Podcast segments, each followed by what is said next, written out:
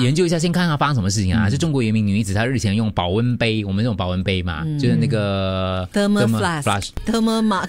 thermal whatever 啦， thermal cup 啊，OK，就是 保温杯啦。她泡红枣，泡泡泡泡，泡着泡着她就把红枣丢进去嘛，热水这样关起来，对不对？嗯，她忘记了，忘记打开来喝。有一天她突然间，哦，对哦，十天之后，嗯，她想起来了，嗯，她去开，结果开盖之后瞬间爆炸，女子被炸到眼球破裂。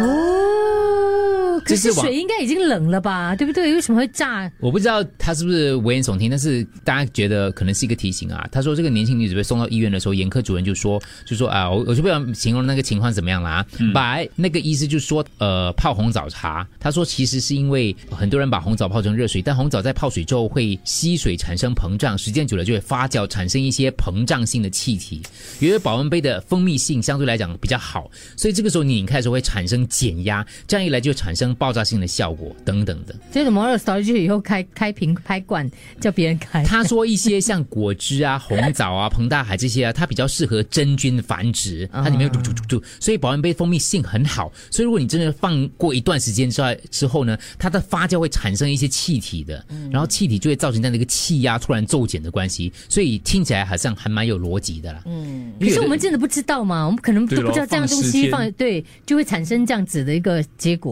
没有，所以如果你也真有这样的经历，你突然忘记的时候，就你尽量不要对准自己的眼睛，你不要傻傻这样去这样开东西咯。有时候会因为这种东西是经验是累积而来的，就任何意外发生，就是你不要，你可能会成为那个世界第一宗的意外发生，或者别人已经发生，我们没有讲，你不知道嘛。所以如果真的有这样的情况的话，大家记得那个保温杯，我我相信是有它道理的，因为它那个压力的关系跟里头膨胀的一些物质，所以如果真的有类似这样的情况，你尽量不要对着自己咯，然后慢慢转，慢慢转给它讲，不要一下子就就就就就就这样很心急把它打开来，嗯，我个人是觉得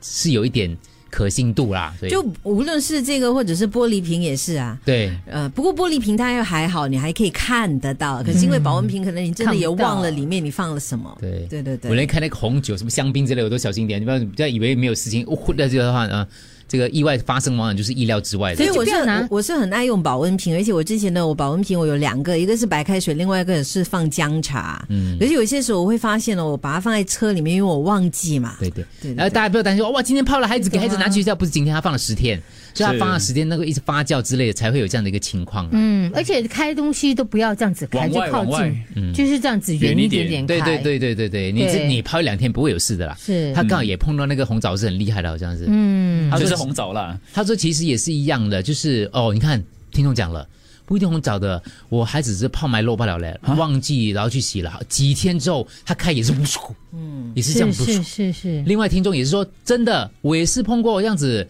爆了，也是爆，还好我没事。你看你不讲不知道嘛这，怎么办嗯呢？这样就是我刚刚讲的咯，就你不管开任何东小西，心你忘记的话，不要对准自己的脸部，嗯小心，因为你手这样冲下去，它其实是因为它这样对着眼睛这样看嘛，嗯里面有东西嘛，然后那个盖子各方面来讲，对，所所以以它有气体它发酵啊。对对对，所以各位老公还有男朋友啊，要注意一下。女朋友说：“老公帮我开，